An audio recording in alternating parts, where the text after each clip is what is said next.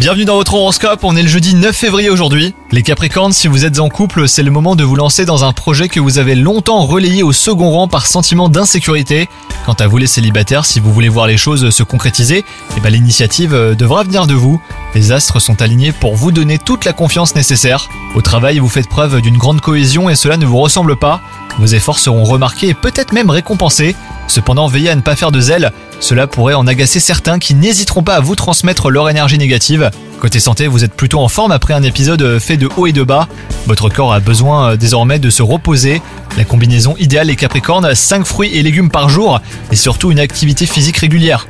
Bonne journée à vous